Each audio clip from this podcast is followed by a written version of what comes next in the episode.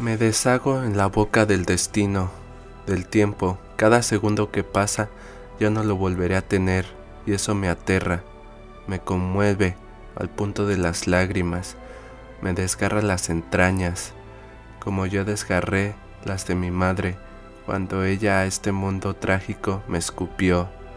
Las olas vienen y van, pero ninguna volverá a ser la misma. Yo las observo todos los días y se los puedo asegurar que ninguna chocará contra la arena exactamente igual. La vida se me va de las manos como el agua de la cascada que cae y la corriente se la lleva llegando a algún mar o algún lado donde se perderá entre la vasta cantidad de agua. Así nosotros también llegaremos a la muerte.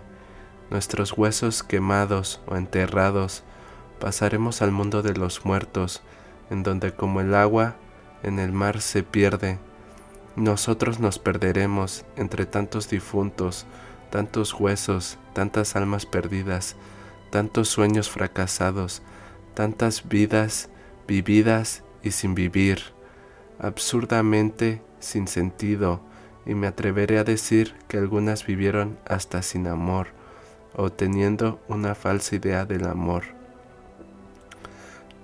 Moriremos ya en donde nada importará, en donde no habrá ni infierno ni cielo, nada más pura tierra, puros átomos esparcidos, regados. ¿A dónde vamos? ¿Quiénes somos? Preguntas incontestables, preguntas con sentido y sin sentido. El universo sigue su curso y él y a él poco le importa qué hacemos con nuestras vidas. Así que estas son de nosotros, nada más. No culpemos a los dioses, porque ellos nada más nos observan y se ríen, como una hiena con la panza llena. Hay que responsabilizarse para realmente empezar a vivir, realmente ver, sentir, experimentar y por último, realmente amar.